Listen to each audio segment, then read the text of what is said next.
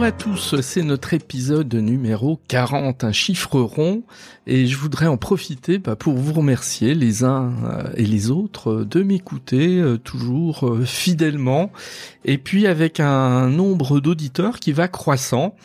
Et voilà, donc je vous remercie parce que c'est je, reconnais qu'il y, a une certaine surprise de ma part à constater ce, petit succès. Alors petit, hein, un, podcast comme le mien euh, ne, pourra jamais faire euh, des, des millions euh, d'écoutes, voire même des centaines de milliers d'écoutes c'est normal. Mais donc merci encore de me suivre avec euh, attention. Alors aujourd'hui on va parler des prix de l'immobilier, sujet brûlant s'il en est, qui revient très régulièrement. Euh, dans le dernier épisode on était, on analysait une note euh, de la Banque de France qui était extrêmement intéressante sur la situation du crédit. Elle n'était pas spécialement réjouissante en ce début d'année 2023. Et là, c'est les notaires de France qui ont publié leur traditionnelle note de conjoncture immobilière euh, qu'ils publient tous les trois mois extrêmement intéressante parce que cette note de conjoncture, bah évidemment, c'est un, c'est une analyse en temps réel et euh, euh, qui recouvre l'ensemble du territoire. Donc c'est pas un sondage. Hein, là, on est sur des, des données euh, extrêmement diverses, fiables et géographiquement très très vastes. Et donc ça va nous faire une idée précise du marché, de la situation du marché, en tout cas jusqu'en novembre 2022. Or, dans un contexte quand même extrêmement troublé, euh, la menace de récession mondiale, hein, dont on nous parle depuis pas mal de temps, mais qui devrait logiquement euh, euh, ne pas frapper l'Europe aussi durement qu'on l'imaginait, une situation de crise, bon, guerre en Ukraine, je reviens pas dessus, on, va malheureusement célébrer le premier anniversaire du début de la guerre en Ukraine, une forte inflation qui là encore semble un petit peu se calmer. Euh, la note de conjoncture des notaires, elle était extrêmement attendue parce qu'en fait, euh, bah, on sait pas trop quoi ce qui, euh, à quelle sauce on va être mangé euh, sur les sur les marchés de l'immobilier. Il y a des signaux parfois un petit peu contradictoires. Voilà le sujet de notre épisode. Donc, vous voyez, sujet extrêmement chargé et attendu.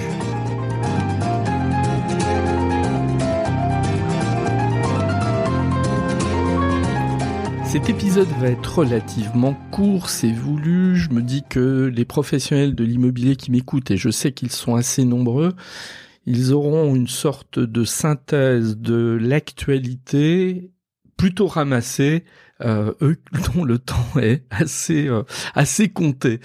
Alors, on va déjà parler bilan, c'est-à-dire qu'est-ce qui s'est euh, passé en 2022. Nous avons la note de conjoncture des notaires qui qui vient d'être publiée. Elle s'arrête en fait en novembre 2022, donc elle nous donne une photographie quand même très précise. Pourquoi on attend ça avec impatience? Bah Parce qu'en fait les signaux sont contradictoires. Et avant d'enregistrer l'épisode, je m'amusais à faire une petite recherche sur Internet que tout le monde peut faire. Il suffit de taper dans Google euh, prix de l'immobilier et d'aller dans actualité et de regarder. Et ce ne sont majoritairement que des titres qui nous parlent de baisse des prix, la baisse des prix se poursuit, euh, prix de l'immobilier, euh, la chute parfois est évoquée dans, un certain nombre de titres, et j'en passe. Quand on lit les articles et qu'on ne se contente pas des titres, déjà on voit que c'est plus nuancé que le titre ne l'annonçait. Il y a un côté un peu putaclic, hein, comme on, le nomme euh, aisément, c'est-à-dire attirer le chaland avec un titre, euh, voilà, un peu ronflant, et puis après, en lisant, on se rend compte qu'en définitive, c'est c'est pas aussi catastrophique qu'on l'annonce. Alors voilà, donc ça on le lit régulièrement depuis des mois d'une situation qui va euh, en quelque sorte s'aggravant, euh, l'immobilier presque c'est fini, etc. Bon alors encore une fois, faut arrêter avec ça.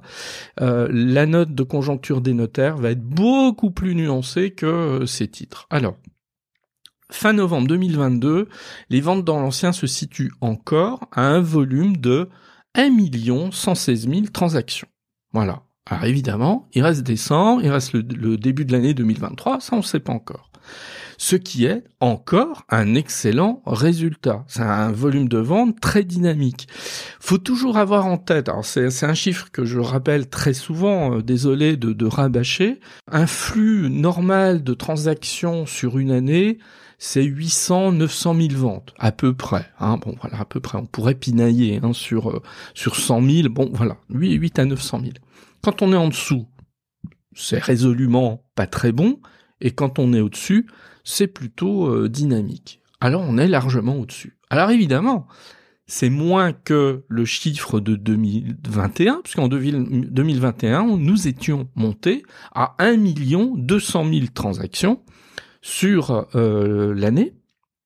Donc on est 5% euh, plus faible en volume de transactions que l'année 2021. Voilà, c'est la tendance 2022. Mais ce, le chiffre de 2022 était tellement euh, historiquement euh, fort bah, que cette baisse de 5%, bah, il faut considérablement la relativiser. C'est pas un drame, loin, loin de là c'est presque normal compte tenu de euh, cette situation 2022 qui était extrêmement favorable, qui était un rattrapage aussi en même temps, comme le rappellent d'ailleurs les notaires, de la situation de 2021 avec la sortie du Covid, etc. Sans oublier un élément, je l'ai lu dans un autre article cette semaine, que faut pas oublier pendant le Covid, il y a eu de la surépargne. Qu'est-ce qu'on appelle de la surépargne? C'est un volume d'épargne inhabituel par rapport à ce que les Français épargnent en temps normal. Et ce, cette surépargne, elle était quand même non négligeable puisqu'elle était de 50 milliards d'euros à peu près. Bon, bah cette surépargne, à un moment donné, les Français décident de l'utiliser. Alors ils l'ont utilisé en partie en 2022 pour euh, faire des achats immobiliers. Il n'est pas dit qu'ils euh, puiseront encore dans cette surépargne très longtemps. Sans doute que non. Quand on l'a fait une fois, on le fait pas deux fois.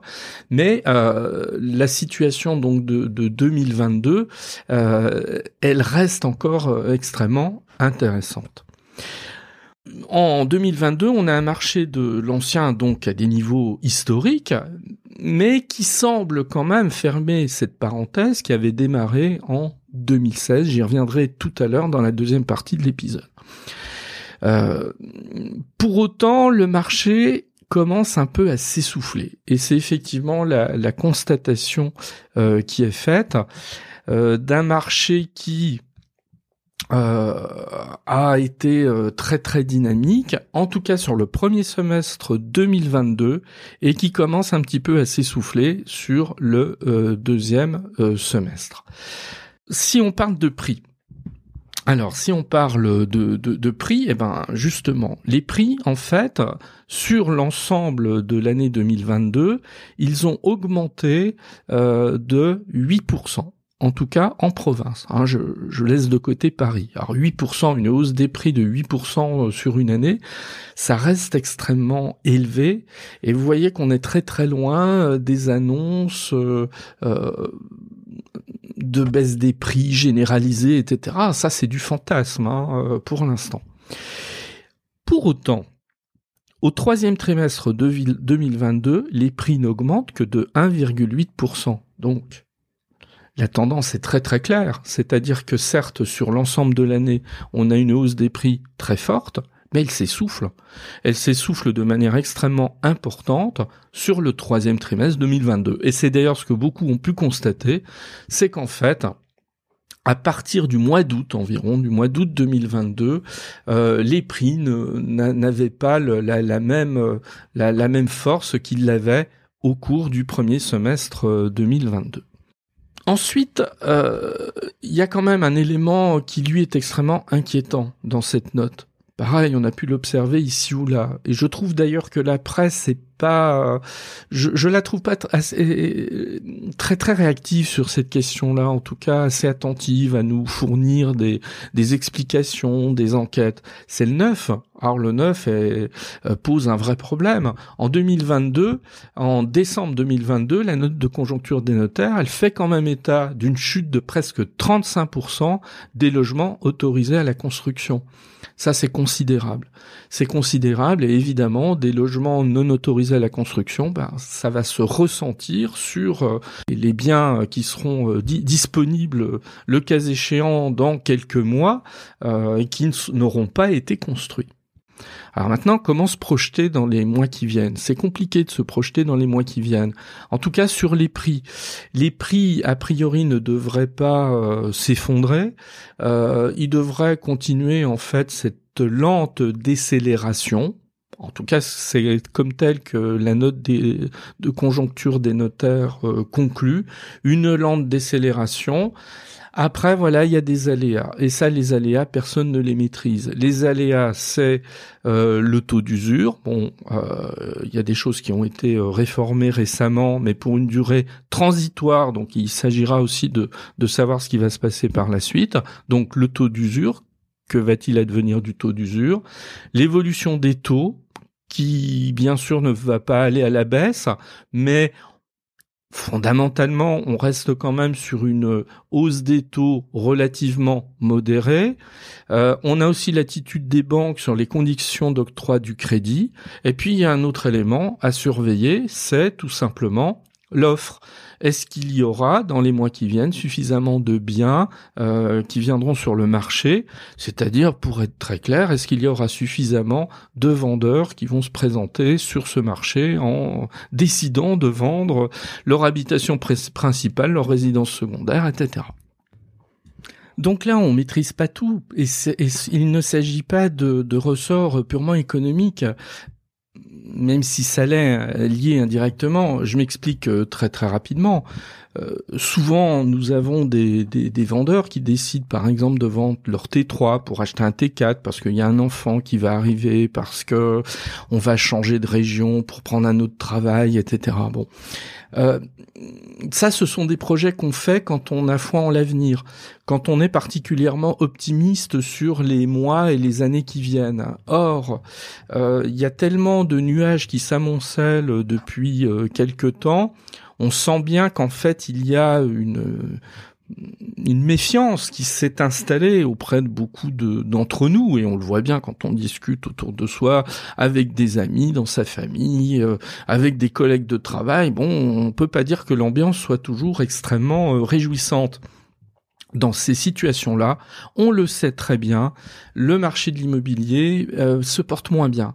Les gens achètent moins, les gens vendent moins, etc. Voilà, c'est un cercle hein, euh, qui, est, qui est un cercle vicieux souvent dans lequel on va s'installer, une espèce de sinistrose euh, qui est effectivement très préjudiciable. Et ça, on n'a pas de contrôle, on n'a pas trop de contrôle là-dessus. Et donc là, on ne peut être qu'en situation d'attente.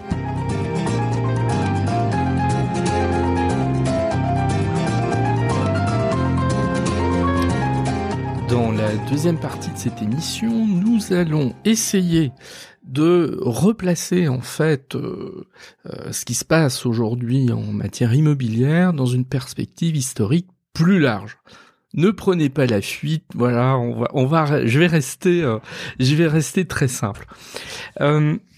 Je suis tombé il y a quelques jours sur un article dans Le Monde extrêmement intéressant, euh, écrit euh, assez détaillé, hein, assez détaillé, qui a été écrit par euh, Gérard Béor, qui est historien, directeur de recherche émérite au CNRS, etc. C'est pour ça que je vous disais, ne prenez pas la, la, la fuite. Alors il dit des trucs très intéressants, plutôt passionnants. En fait, il prend un petit peu de hauteur, ce qui nous manque parfois. Je vais essayer de vous résumer euh, de manière assez euh, ramassée euh, ce qu'il dit. Alors déjà, il part de ces, il fait ce constat. Effectivement, il y a un coup d'arrêt à cette hausse des prix continus qu'on a connue sur la dernière période. Coup d'arrêt, hein, lui ne parle pas en l'état actuel des choses de baisse des prix importante, voilà, mais je reviens pas sur ce que j'ai dit il y a quelques minutes. Cela dit, ça pose beaucoup de questions. Alors il rappelle un élément, en 25 ans, les prix des logements ont triplé, voire quadruplé. Euh, ce, qui est, évidemment énorme, hein, ce qui montre bien que là, pendant ces 25 dernières années, on a vécu une période euh, assez exceptionnelle. Pour autant, on va relativiser, relativiser euh, ce phénomène parce qu'il y a eu de l'inflation entre-temps.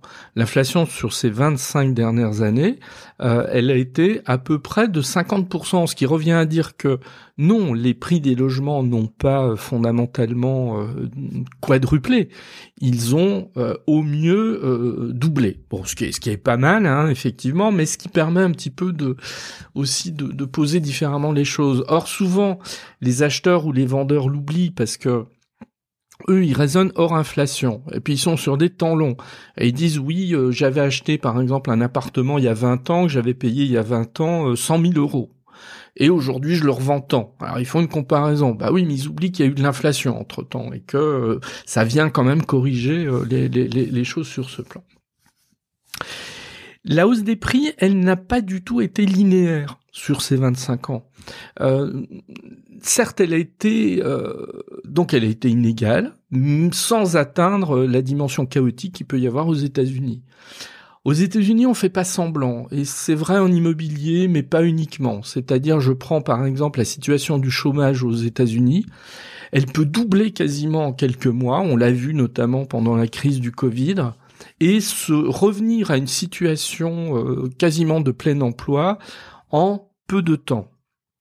On avait vu pendant la crise des subprimes de 2008 aux États-Unis certaines régions particulièrement sinistrées qui avaient vu des baisses des prix des biens immobiliers en seulement quelques mois de 50%.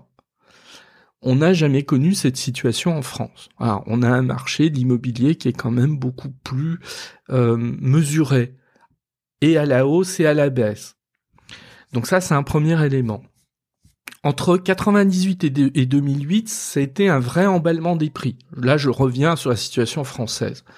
Puisque les prix, entre 98 et 2008, augmentaient chaque année de 10% environ. On a appelé ça les années d'or de l'immobilier, parce que, vous voyez, euh, sur 10 euh, ans, quasiment 100% d'augmentation. Évidemment, à des degrés divers, hein, tout ça c'est des moyennes. Ensuite, on a eu une hausse plutôt très modérée. Je vais rappeler là aussi un élément. En 2019, avant le Covid, les prix d'immobilier n'avaient pas encore retrouvé globalement leur niveau de 2011. Parce que tout simplement, après euh, la crise de 2008, il y avait eu un affaiblissement euh, dans certaines régions de France quand même assez important euh, des, prix. Hein. on a on a des régions qui ont connu des baisses de prix euh, assez sensibles. Et donc plus de dix ans après, les, les, les, prix dans certaines régions n'avaient toujours pas retrouvé en fait leur situation d'avant 2011. Depuis 2016, donc en fait depuis six ans, on a une hausse des prix continue auquel s'ajoute un volume de vente euh, absolument historique, avec ce record de 2021 de 1 200 000 transactions. Donc en fait, depuis six ans, nous vivons dans une situation exceptionnelle. C'est une situation exceptionnelle qui euh, ben en train tout simplement la, parenthèse, euh, voilà une sorte de parenthèse enchantée. Cette parenthèse enchantée, elle est en train de se euh, terminer. Voilà. Reste à savoir si elle va se terminer brutalement ou si elle va plutôt euh, calmement se terminer. C'est, pas du tout la même chose et l'impact n'est, pas le même. Alors, en fait, les taux d'intérêt bas, les revenus des ménages, euh, qui sont en fait des, moteurs hein, euh, extrêmement forts de, la transaction, est-ce qu'ils expliquent tout? Euh, C'est un petit peu la, la, question que notre historien s'est posée. Ce qui revient à dire, est-ce que finalement l'offre et la demande, est-ce que ça explique tous les mécanismes de hausse et de baisse des prix de l'immobilier? Alors lui dit que non. Selon lui, il existe d'autres facteurs. Alors, facteurs qui sont connus, mais qu'il est bon de rappeler. Ça montre bien la singularité euh, du marché de l'immobilier par rapport à d'autres marchés. Alors, dans les facteurs qu'il pointe dans cet article, et d'ailleurs je, mettrai le lien avec cet article dans les notes de l'épisode pour qui veut aller le lire beaucoup plus longuement, Euh, dans les autres facteurs, il met la recherche d'une rente, c'est-à-dire qu'en fait, euh, les investisseurs, là on parle des investisseurs principalement, bah, ils recherchent une rente à travers l'acquisition immobilière. Sauf que, euh, force est de constater que si on est un petit peu attentif, on sait qu'il faut pas toujours attendre des miracles sur ce point parfois, même encore aujourd'hui en 2023, je suis étonné de cette espèce d'idée reçue selon laquelle en immobilier on peut atteindre des rendements euh, de 10% à l'année. Voilà. Alors, je dis pas que ça ne peut pas arriver euh, exceptionnellement, mais ce n'est absolument pas la réalité. Euh, les rendements sont loin d'être ceux-ci, sinon ça serait génial pour l'ensemble des investisseurs. Alors il y a tout un tas de, raisons hein, qui expliquent ça. Je, prends juste quelques exemples, mais qui ont quand même un poids euh, extrêmement euh, important. Euh, la hausse de l'énergie, la remontée des taux d'intérêt, toutes ces normes environnementales qui viennent peser en fait sur l'investissement immobilier, euh, tout ça, ce sont des éléments qui font que les rendements en immobilier, bah, il est difficile d'atteindre les rendements qu'on pouvait encore avoir il y a 25 ou 30 ans. Euh, ça, c'est des signaux qui ne sont pas effectivement forts et qui viennent un petit peu casser euh, cette image selon laquelle on obtiendrait l'immobilier serait, serait une rente. Bon. Autre élément qu'il faut prendre en compte, qui est un élément euh, psychologique, euh, euh, c'est en fait l'attrait des Français pour la pierre.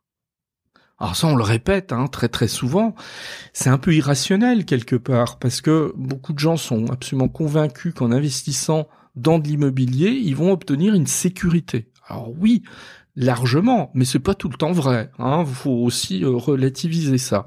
Mais il n'empêche, voilà, il y a cette espèce de fantasme euh, selon lequel acheter dans la pierre, euh, c'est du solide, c'est tangible, etc. ça ne craint rien. Ben, bon, c'est un autre sujet que je ne vais pas euh, aborder en tout cas dans, cet épisode. Alors ça c'est réel, l'attrait des Français pour la pierre, et on le voit d'autant plus dans une période où il y a de fortes, de forts questionnements par rapport au niveau de retraite que nous aurons tous quand nous la prendrons, où investir dans la pierre ben, est vécu comme une sorte de d'échappatoire hein, à une des, des, retraites qui vont être beaucoup plus faibles qu'on imagine et donc on cherche d'autres sources de revenus qui prendront le relais au moment de la retraite. Donc tout ça est vrai. Il y a d'autres explications. Euh, il y en a une autre notamment. Moi je trouve très intéressante. Euh, beaucoup de Français sont allés sur l'immobilier tout simplement parce qu'il n'y avait pas de placement suffisamment attractif euh, en concurrence avec l'immobilier. Quelque part, l'immobilier, alors je mets de côté euh, évidemment les investissements financiers, par exemple acheter des actions, des obligations, des, des, fonds communs de placement, bon, etc. Voilà, je vais pas énumérer toute la litanie des placements financiers existants vers lesquels il y a un risque tel que peu de Français euh, investissent dans ce type de, de, placement. Ils sont à peine 4% hein, en France. Euh, donc, si je mets ça de côté, l'immobilier reste le placement le plus attractif et l'a été, en tout cas, ces dernières années. Je vais pas faire la comparaison avec les livrets A, avec euh, un certain nom, y compris même avec l'assurance vie fonds euro, euh, qui dont le, le, rendement a dégringolé en fait au fil des, des années, et qui fait que bah, si on voulait avoir un, un placement un petit peu attractif, il s'agissait d'aller plutôt en immobilier que vers autre chose. Donc tout ça, en fait, ça a euh, fait qu'on on, a vécu une période où il y a eu quand même beaucoup d'investissements dans, dans, dans ce secteur. Ah oui, mais sauf que ça, c'est un petit peu en train de changer. On a bien vu avec la hausse euh, d'un certain nombre de produits euh, de placement classiques. Je prends l'exemple du livret d'épargne populaire. Il vient de passer à 6,1% de rendement. C'est énorme. Ah oui, il y a un bond spectaculaire en seulement euh, en seulement un an. Alors évidemment, alors ça c'est un mouvement, c'est un mouvement général hein, que l'on auquel on assiste sur un certain nombre de, placements et évidemment ça risque de diminuer l'attractivité euh, pour l'immobilier. même si il faut là encore garder raison, parce que quand vous avez un, livret d'épargne populaire, bon évidemment il ne s'agit pas de rivaliser avec euh, l'immobilier, avec un livret d'épargne populaire pour tout un tas de raisons que là encore je ne vais pas évoquer euh, ici, mais oui, c'est un peu un miroir aux alouettes parce qu'en fait, euh, ce livret d'épargne populaire à 6,1%, il est dans un contexte d'inflation entre 6 et 7. Donc je ne gagne même pas d'argent. Voilà, bon c'est donc ça, reste quand même euh, voilà, c'est c'est c'est pas c'est pas d'une grande attractivité euh, non plus. Toujours est-il que, selon cet auteur là que, que je cite, hein, après avoir énuméré un certain nombre d'éléments, il nous dit bon, ce ralentissement actuel, est-ce que c'est, il y a deux hypothèses en fait, euh, selon lui, et c'est tout à fait juste. Ce ralentissement actuel, est-ce que c'est juste un trou d'air avant une remontée? Bah, lui conclut clairement que non. Cette hypothèse, elle n'a quasiment euh, aucune chance de se réaliser parce qu'il y a un environnement économique tel, la remontée des taux, l'inflation, les banques qui ont resserré le crédit, etc., bon, qui font que euh, non, la, parenthèse là, elle se referme euh, tranquillement, et, cette parenthèse qui a démarré en 2016, bon, bah, elle a commencé à se refermer en 2022. Le plus probable, selon lui, c'est qu'en fait, on est rentré dans un nouveau cycle et qu'on risque pendant quelques années d'avoir un reflux des transactions, tout simplement. Et que les hauts niveaux qu'on a connus euh, euh, en 2020, enfin depuis 2016 en définitive, hein, qui n'ont cessé de monter année après année, bah, ils sont en train de, voilà, on ne les connaîtra pas avant sans doute plusieurs années. Alors maintenant, il reste à voir jusqu'à jusqu'où cette baisse du volume de transactions va aller. La baisse des transactions, elle est actée, elle est inéluctable, mais euh, jusqu'où elle va aller? Est-ce que ça va être une sorte d'atterrissage en douceur, tellement tranquille que, en définitive, ça va pas affecter euh, grand monde, ou est-ce qu'au contraire, ça va être quelque chose qui va aller en s'accélérant, voire aller dans une certaine forme de brutalité? Difficile à dire pour l'instant. Il y a deux éléments qui vont avoir un poids très important pour décider de la suite. Premièrement, l'environnement économique. Qu'est-ce qui va se passer dans les mois qui viennent? Comme on le sait, le pire n'est pas toujours la, la, la, piste la plus, euh, la plus probable. On l'a vu, l'année dernière, on était extrêmement inquiet sur 2022-2023, récession, euh, poursuite, voire hausse de l'inflation, etc. Ah, bon, en fait, on se rend compte là maintenant que euh, il y a un certain nombre d'orages qui se profilaient, bon, qui, qui vont être un petit peu moins forts que ce qu'on imaginait. Et il y a un autre élément c'est la politique fiscale des pouvoirs publics. C'est extrêmement important. Bon, on n'en parle pas toujours, mais les pouvoirs publics, par euh, les décisions qu'ils prennent sur le plan fiscal, est-ce qu'ils accompagnent suffisamment le marché? Est-ce qu'ils mettent en place des mesures suffisantes pour corriger euh, ben, une tendance pas très optimiste du marché? Or là-dessus, ben, on peut être que déçu.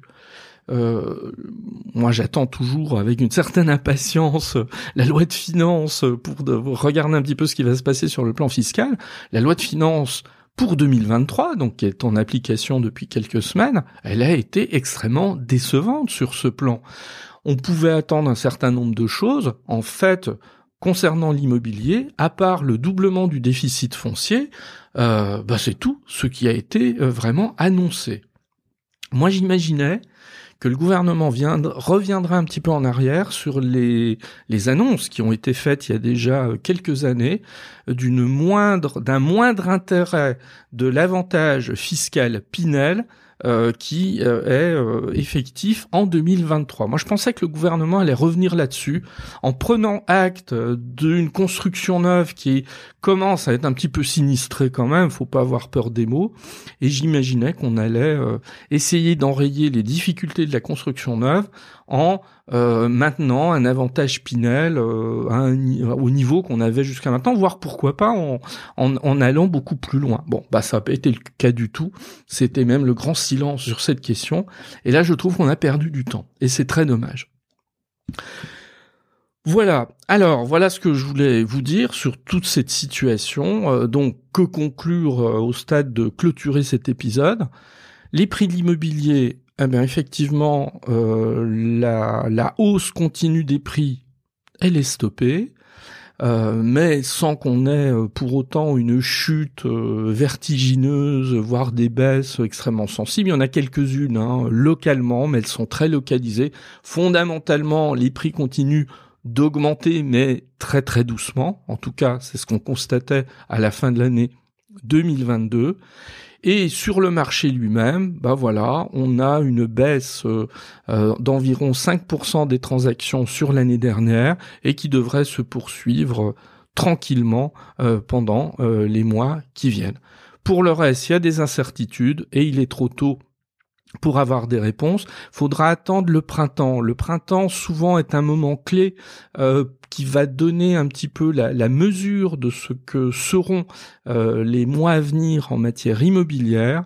Donc là, on en saura un petit peu plus sur, on verra se profiler un petit peu plus le, paysage euh, de 2023. Je vous remercie, à très bientôt et puis bah, belle semaine à vous.